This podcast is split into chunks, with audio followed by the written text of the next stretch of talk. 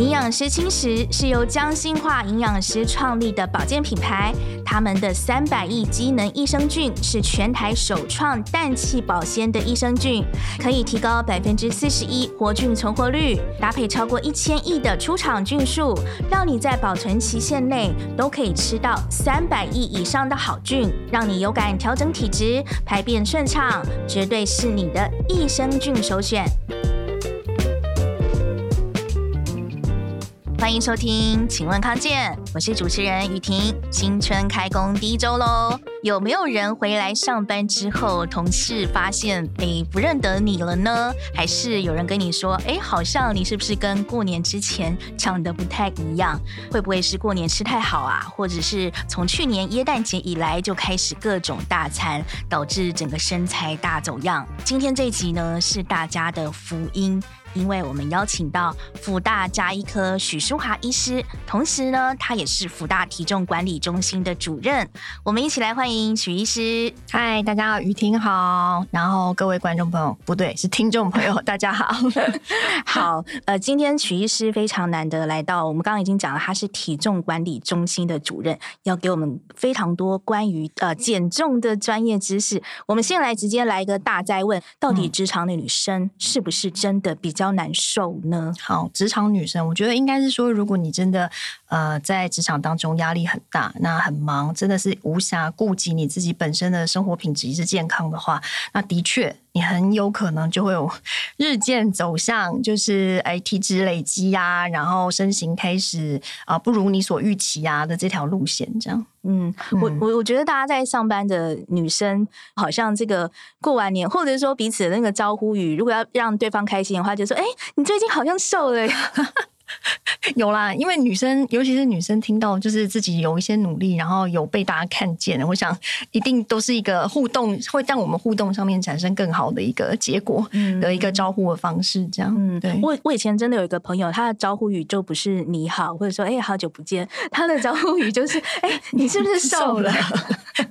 看到他应该都很开心吧？他超受欢迎啊，他就有点类似一个嗯，可能他是业务的角色，对，所以他对他的那个成绩就非常好，真的。大家女生啦，职场的女性真的是很关心减重的话题。我想先问许医师，你自己有胖过吗？嗯、我吗？我其实真的是，我之所以觉得我做这个体重管理中心主任，以及我研究这个部分真的是非常够够说服力，是因为我觉得我还真是不容易胖，从来没胖过。哎、欸，我我我先小小透露一下，许医师以前是热舞社，对对对对对啊，对，就是我觉得应该是说，应该是说从。青少年时期活动量就很大嘛？哎，嗯，我青少年时期是壮，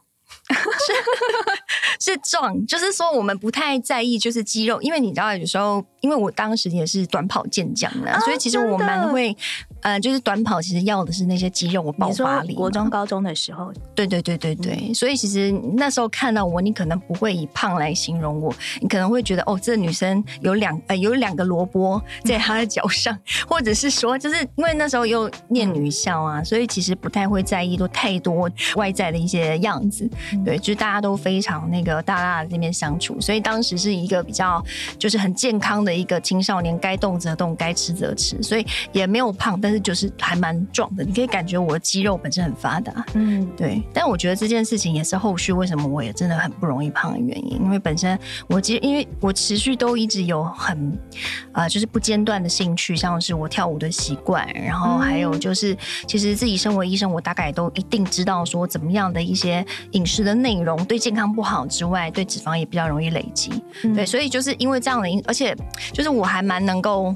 就是说到做到的啦，对。对，然后所以所以一直可以在就算是动态的生活当中，就是后续这段时间，不管是哎生了几个小孩或是干嘛的，大概还是可以保持在差不多的一个身形当中。所以活动量也算是一个关键，嗯、对不对？的确啊，因为这个是我真的觉得减重这件事情，其实它真的就是一个日积月累的结果。对，嗯、大家可能都会从崇尚用一个非常急速的方式去啊短期之内达成一个目标，但是其实你也如果说你常常发现自己在啊。达标了以后，但是却重复的又有复胖的情况，然后您可能再设计一次的一个减重，然后又再重新复胖。呃，其实那个就是说有一些生活态度上面或者生活习惯上面，就势必已经是出了什么样的问题，所以让你没有办法一直保持在一个很稳定的一个一个身材的一个维持上面，大概是这样。嗯、对，我觉得许医师说的很有道理。我觉得减重其实它真正的关键是，它是一个养成你好的生活习惯的一个契机，对，不对？这个很重要。可是大多来讲都会觉得求速效，呃、对。但是他们却就是反正就是会忽略，它其实就是你一辈子的一个健康，跟你一直都其实可以有办法达到一个易瘦体质，你是可以做到的。你不需要在那个波动当中一直、嗯、一直来来回回。嗯，徐医师，我在徐医师的脸书上看到一句话，我当下是非常非常感动，因为我当时自己也正在减重，所以那我看到他是说，其实减重应该说减重减下来它是容易的，但它真正的艺术，对这个。这个艺术在于你如何持之以恒，然后让它就是没不会再胖回去。真正的难度，嗯、或者说是它真正的价值在这边，对不对？哦，对啊，因为其实我们大家都可以，尤其做做减重就是做久了，你就会发现说，我真的要一段时间之内达成某一个目标，以目前的、嗯、呃，不管是体重减控制的药物啦，各式各样的一些内视镜啊、呃，或者是外科手术等等减重方法，甚至像是很多瘦瘦针。对，又或者是大家所谓个人或明星哦、名人的一些偏方或怎样，其实我觉得它真正的难度并不是在你真的减下来的那一段，而是在你后续是不是还是能够就是继续的去维持。然后另外，也就是一种更加健康跟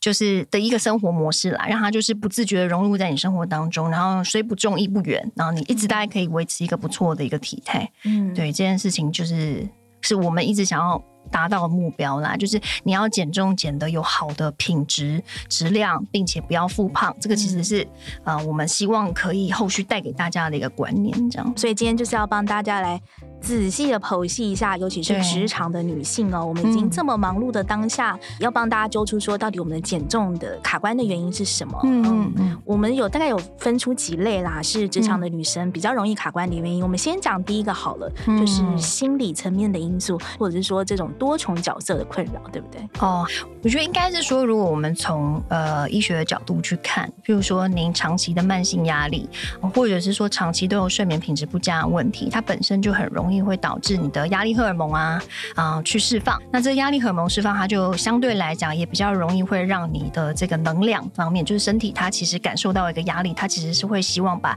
能量做多一点的存储，所以其实啊、呃、脂肪本身就很容易就是会被储存下来。然后另外压力本身也会改变你的行为模式，那改变了行为模式之后，你也会改变你去挑选食物的那个内容啦。欸、对，这个本来就是会这样，因为嗯、呃，你想想看好了，就是你今天呃很。晚了哈，比如说熬夜啊，或者是呃加班啊，也不知道该吃什么，又或者是说晚上都睡不着，那你这个时候通常会想要吃的东西，比如说医生可能也会跟你讲说，你在晚，你如果说有这个体重控制的考量或健康的考量，你可能可以选择一些比较相对呃，比如说牛奶啊，或者是说呃比较轻食啊，或者是高纤啊类的食物。但大家通常它正常的一个生理的一个回馈就不是这样嘛，这就为什么那个就是。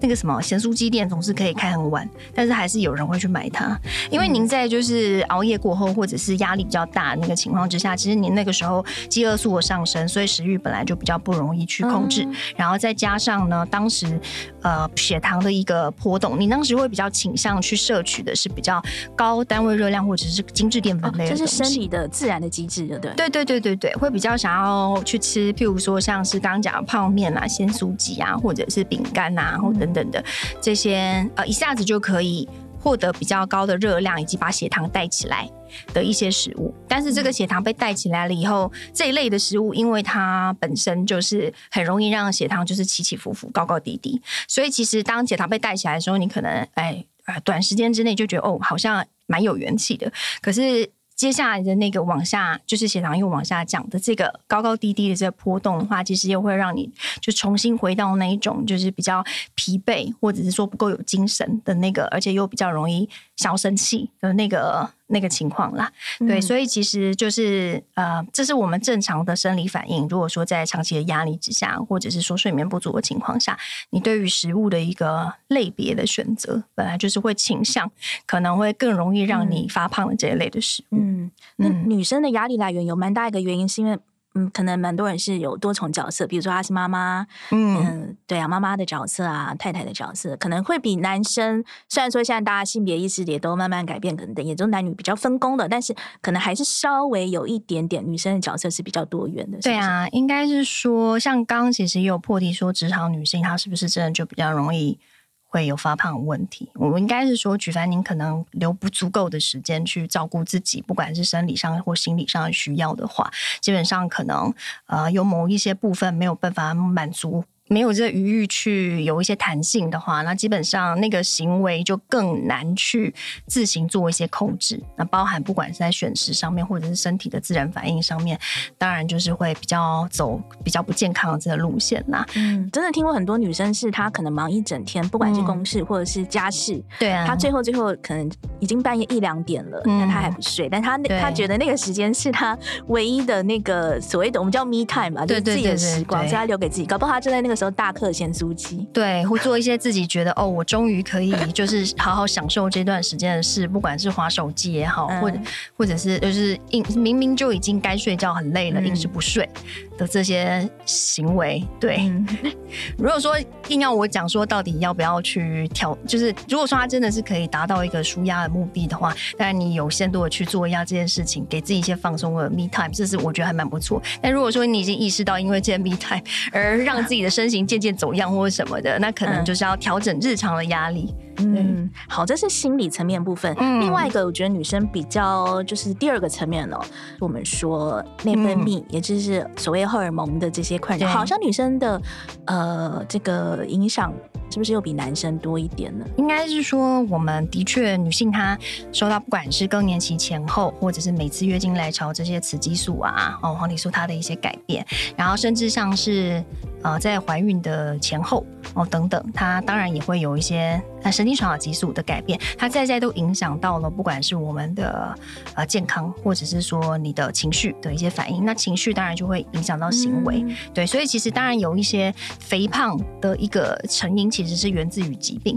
嗯、那我们如果说讲到女生常见的啊，就是说你看她就是很不容易瘦下来，然后呃难以控制她的体体态啊等等，或者是短时间之内非常迅速的有体重上升的话，通常来讲还是要考虑一些疾病层面的问题，譬如说像。最常见育龄女性就是多囊性卵巢，多囊性卵巢它其实也不难去做一个分辨。那举凡因为女性她如果说月经啊，就是可能来啊那个来的量都很少，或者是爱来不来，一年大概譬如说不是每个月每个月报道，就非常的不规律，或者是说一年来个三四次，我们举个例啦，然后再加上就是体态越来越有就是发福的现象，然后在外貌上面假设说，譬如说。啊、呃，就是毛发痘痘吗？对，比较容易会长粉刺痘痘，嗯、然后或者是说，哎，毛发感觉比较呃浓密啦，这样多毛的一个情况的话，嗯、大概就可以判断说，它是不是其实是一个多囊性卵巢的患者。那多囊性卵巢通常，他有时候会单纯的觉得是不是自己本身就只是单纯胖而已。哦、嗯，那没有在不知道自己有多囊性卵巢症候群的情况下。对，可是通常像我这边的一些案例会转来，请我们要积极减重的话，一方面是为了健康，另一方面就是真的是生育上面的一个嗯问题，嗯、因为多囊性卵巢就是它的呃呃受孕啊以及整体不孕的这个几率是大大提高的，所以我们那边有蛮多的美眉，她其实是因为诶结婚了以后，然后可能就是有求子上面的一个困困困境啦，然后卡关卡很久，然后发觉的是多囊性卵巢，然后就积极去做一些体重控制。那真的减重之后呢，你的受孕率的确有可能会增加，然后月经也会比较规律的来这样子。那为到底为什么多囊性卵巢症候群会让我们胖呢？哦，多囊性卵巢，如果说是以机转来讲的话，啊、呃，我们目前会觉得说多囊性卵巢，第一个它有可能是卵巢它本身的一些功能性的一个下降的问题。其实成因是非常多元的。嗯、哦，那可能是卵巢，有可能是我们的就是下视球，就是分泌啊、呃、很多激素的一个下视球的一些机能紊乱的问题，又或者是说原本的遗传，然后还有肥胖本身也是一个因素。对，嗯、所以其实我们会把多囊性卵巢定义为它是。还蛮多重的原因，可是而且跟肥胖是互为恶性循环呐。哦，就是嗯，嗯我我可以这样解释，它其实不一定，嗯、它是互为因果，是不是？对，可以说是互为因果。嗯、对，就是说你越胖的人，然后你多囊性卵巢的这个风险就越高。嗯、那多囊性卵巢又不控制，它又会让你更胖。嗯，对。但我们可能会用一些，譬如说像血糖、胰岛素控制的药啊，血糖控制药，或者是一些经期调整啊，那呃就是说荷尔蒙调整的药物等等，把脂肪降下来，它就是克服多囊性卵巢。很重要的一个，嗯，一定要做的事情。好，肥胖背后的疾病，呃，以女性来讲，一个是多囊性卵巢症候群，那还有吗？甲状腺低下也常见，是不是？是啊，是啊，甲状腺低下其实。因为呃，甲状腺的亢进跟低下，其实你大概就可以把它分成是，他们是截然不同的一个呃症状。然后一个就是过度代谢过度旺盛，然后另外一个则是代谢很差。如果是亢进的那个，它可能在体重上面来讲，可能短时间之内剧烈下降。然后如果说是低下的话，则是有剧烈上升的问题。然后又发觉说整个人比较容易有疲惫啦，哦，然后肥胖，或者是说有一些经前水肿，就是他摸他的那个就是小腿，就是两条小腿胫骨。前面的这个地方有一些水肿的一些情况，然后整个人就比较懒散，然后月经通常都不怎么来，大概就是这些情况会发生。嗯，那为什么？它是突然的发作吗？还是有？大家最常见的还是跟遗传啦，嗯、对，跟家族遗传还是会有些关系。所以我们通常如果看到一个人甲状腺不管是太过亢进或者是低下，那基本上来讲，呃，有家族遗传的女性当然要特别注意。然后我们也有一些也是跟自体免疫上面的一些疾病有关呐。嗯，就是所谓自体免疫的意思，就是说您本身的一个呃防御外来的一些免疫的一些呃细胞，它去攻击你自己的。器官跟组织，这个是自体免疫类的疾病啊的意思。嗯、那像这种甲状腺，不管是太过亢进或低下，也有一些成因是跟自体免疫的疾病有关的。嗯嗯，是。还有一个是我们呃，医师讲到是跟胰岛素有关，但又不是糖尿病，是不是？这个是因为通常胰岛素它是控糖的一个很重要的一个啊、嗯、激素。那假如说你胰岛素的敏感度差的话，你可能就是血糖有了波动，它必须要释放出更多的胰岛素出来，应应这样子血糖波动的一个状况，让它维持稳定。那这个就叫做所谓的高胰岛素血症，它可能是糖尿病其中的一个啊、呃、因素，嗯，这样子。但那这个高胰岛素血症的话，呃，它。后续它也会容易引起许多就是脂肪本身的一个存储，所以也导致一些肥胖的问题。嗯嗯，所以如果你真的哎都试过很多减重方法，但是就是瘦不下来的话，或许可以去思考一下，你背后是不是有些潜在的疾病是你可能长期不知道或是忽略的。嗯，那特别是女生，嗯、呃，除了这个之外，在女生在。职场上，他可能有一些 职场的一些文化啊，嗯、或者职场上一些习惯，也很容易让我们发胖，是不是？对对对，我觉得就是对啊，就像有些人讲说，你说小孩子小时候胖。啊，长大会不会胖？其实还蛮大的层面就是胖，也跟他家庭的一些生活习惯有关。本来、嗯、说职场的话，可能也会有职场本身同侪之间的一个互动啊，或者甚至是压力啊，或者什么。就举个简单的例子好了，比如说有些职场文化是大家下午到了，稍微比较昏昏欲睡，就、嗯、是昏沉一点，然后大家都想说团购来买一个什么手摇饮啊，嗯、或者是现在现在团购很盛行，发现这件事，是啊，是啊就是折扣似乎女性特别没有抵抗力。对呀、啊，就是。哎、欸，就是哎，感觉是一个好东西哦。然后因为有人揪的话，你不那个一下，好像显得不够合群。对对对对，我发觉，尤其特别我们女生也容易有这样的情况，嗯、就是哎，第一趁好像蛮便宜的话买一下，嗯、搞那或者是说大家都有这样子的一个气氛在。嗯、对，但可是通常有时候真的就是买到了呃，你额外的一些负担吧。啊，比如说您可能真的不需要这一个所谓的。啊、呃，小零食，或者是说这一份下午茶，还是这个手摇饮，嗯、你本来应该要多喝水的，但是其实其他的一些东西，可能就会，不管是这些人情压力，或者要显示自己合群的那个积极度，嗯、可能就会因此而破功嘛。那再来的话，就是说工作性质方面啦，我们的确也有发现，应该是说，假设您吃东西比较不定时，又或者是说要有轮班的这样子的一个生活形态的。嗯的人的话，通常来讲，他也比较容易会陷入一个肥胖的回圈。嗯、主要是，譬如说像轮班，有些人他可能他可能会有一些吃饭比较不是这么的定时，或者是说他也不知道该怎么选择。譬如说像我们护理师啊、护理族群，他其实就是蛮辛苦的。他们可能今天早班，下一次就是大夜班、嗯、啊。今天可能一整个早上啊、呃、正常的工时，然后下一次可能就一整个晚上都不能够睡觉这样。所以呃，像这样子的一个工作形态，比较容易遇到问题，就是说他。没有办法去适度的去选择，就是真正健康的饮食啦。大多都只能够以外食或者是便利商店为主。外食其实它就是一个很大的限制，因为基本上你真的是无法控制它的其中的一些含油量啊、含糖量或者是含盐量等等的。那再来像是这样子的一个工作时时间不稳定的族群，它还有一个问题是生理时钟方面啊比较容易会乱掉，因为其实嗯，你身体本身昼夜的这个节律哦，其实我们现在。嗯，的确，在减重的部分也是会讲说，我们身体有一种叫褪黑激素的东西。像轮班者，他的褪黑激素通常如果说上大夜班，那个褪黑激素本来应该释放很多的，可是本来夜间它会到达比较高峰，可是因为您上大夜班，哦，光这样呃，就室内光这样照啊什么，褪黑激素本身又分泌不足。那分泌如果比较不足的话，你的饥饿素哦，那个食欲啊，啊，饥饿素有可能就会被被 provoke 起来，就是被促进呐、啊。对对对对，所以就会变成很多这种呃。呃，就是生理时钟上面的一个紊乱，而导致您的啊、呃、选食上的错误啊，然后体脂肪容易囤积啊等等的。嗯，对，所以其实如果我们的确觉得那个很多的陷阱都是在生活形态当中了，但尤其这个生活形态来讲，又很难去做一个规律性的一个控制的话啊，基本上就是真的要找出。哦，就是对的一个应对的方法，不然的话也很容易就是会掉入肥胖的陷阱当中。嗯、而且女生、嗯、除了刚刚讲的之外了，嗯，那女生就特别容易、特别辛苦的时候，她可能